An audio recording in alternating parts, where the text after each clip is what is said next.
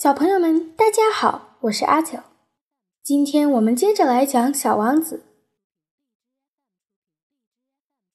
Chapter Eighteen，第十八章。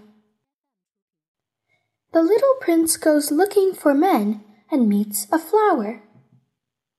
小王子寻找人类，遇上一朵花。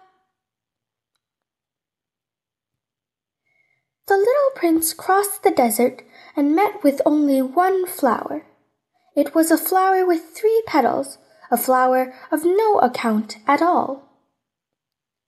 小王子穿越沙漠，只遇见了一朵花。这是一朵只有三片花瓣的花，一朵渺小而无足重轻的花。Good morning said the little prince. Good morning, said the flower. Where are the men? the little prince asked politely. 早上好，小王子说。早上好，花儿回答道。人们在哪里呢？小王子有礼貌地问。 The flower had once seen a caravan passing. Men? she echoed. I think there are six or seven of them in existence. I saw them several years ago, but one never knows where to find them. The wind blows them away. They have no roots, and that makes their life very difficult. 曾经看到一支骆驼商队路过。人，他重复道：“我想一共有六七个吧。几年前我看见过他们，可谁也不知道去哪里找他们。风把他们吹走了，他们没有根，这让他们的生活很困难。” Goodbye, said the little prince. Goodbye, said the flower. 再见，小王子说。再见，花儿说。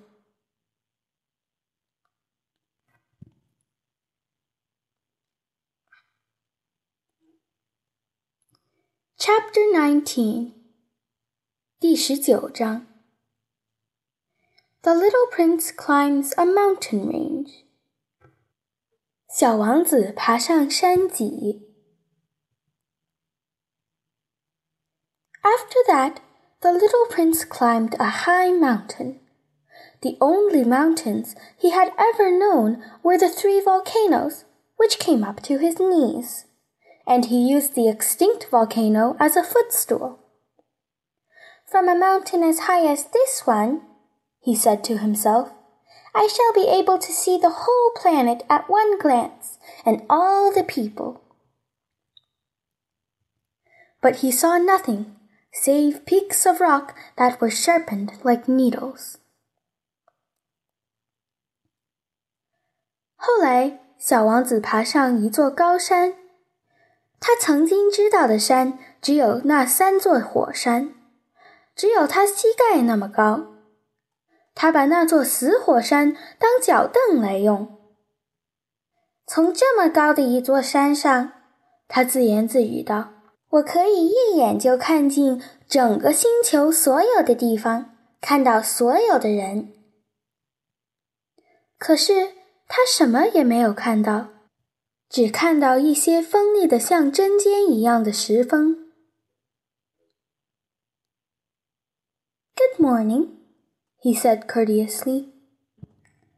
Good morning, good morning, good morning, answered the echo. 早上好，他彬彬有礼地说。早上好，早上好，早上好。回音阵阵。Who are you? said the little prince. Who are you? Who are you? Who are you? answered the echo. 彬 Be my friends. I am all alone, he said. I am all alone, all alone, all alone, answered the echo.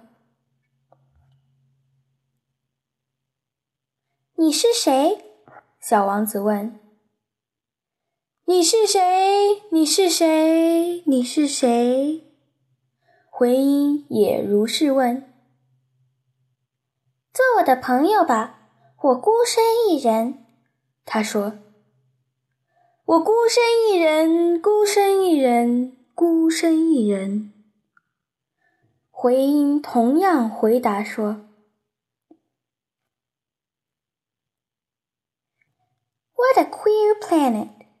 he thought.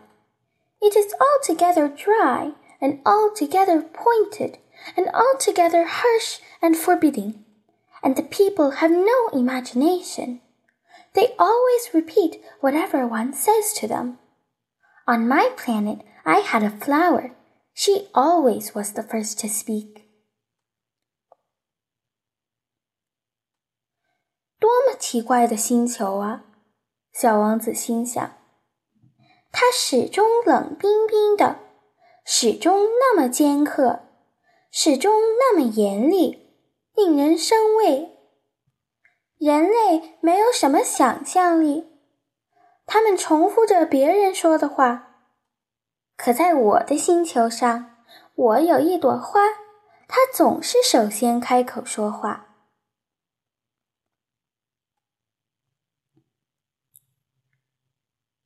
Chapter Twenty，第二十章。The little prince discovers a garden of roses。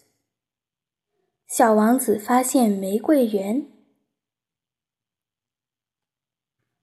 But it happened that, after walking for a long time through sand and rocks and snow, the little prince at last came upon a road and all roads lead to the abodes of men. 穿过沙漠、石头和冰雪，小王子最后来到了一条路上。所有的路都通向人类居住的地方。Good morning, he said. He was standing before a garden all abloom with roses. Good morning, said the roses. The little prince gazed at them. They all looked like his flower. 早上好，他说。他站在一座花园前，花园里全是盛开的玫瑰。早上好，玫瑰说。 小王子凝视着它们，它们和他的花儿没什么两样。Who are you? he demanded, thunderstruck.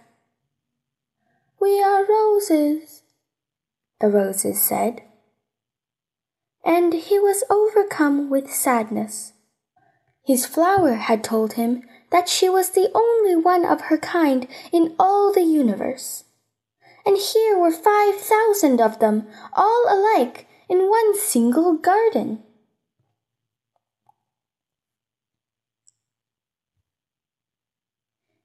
你们是谁？他问道，惊呆了。我们是玫瑰，玫瑰说。他忍不住悲伤起来。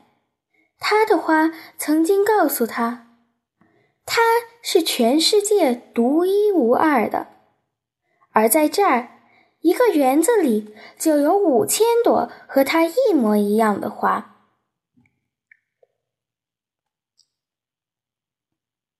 She would be very much annoyed, he said to himself.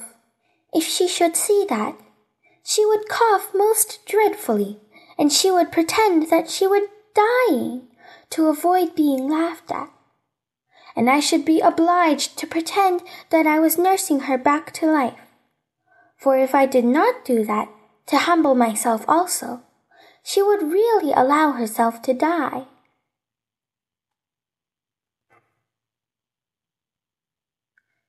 He 会非常懊恼的，他自言自语地说：“如果他看到这些他会咳嗽得更厉害。为了不被嘲笑，会假装自己快死了。而我，也会不得不假装照料他，让他好起来。因为如果我不那样做，虚心照顾他的话，他就真的会让自己死去。” Then he went on with his reflections. I thought that I was rich with a flower that was unique in all the world, and all I had was a common rose. A common rose and three volcanoes that come up to my knees, and one of them perhaps extinct forever. That doesn't make me a very great prince. And he lay down in the grass and cried. 然后他又继续沉思。我以前以为我很富有，拥有一朵全世界独一无二的花，可我所拥有的只不过是一朵普普通通的玫瑰而已。一朵普通的玫瑰，三座只有我膝盖那么高的火山，其中有一座可能永远死了的火山。这并没有让我成为一个了不起的王子。于是，他躺在草丛里哭了起来。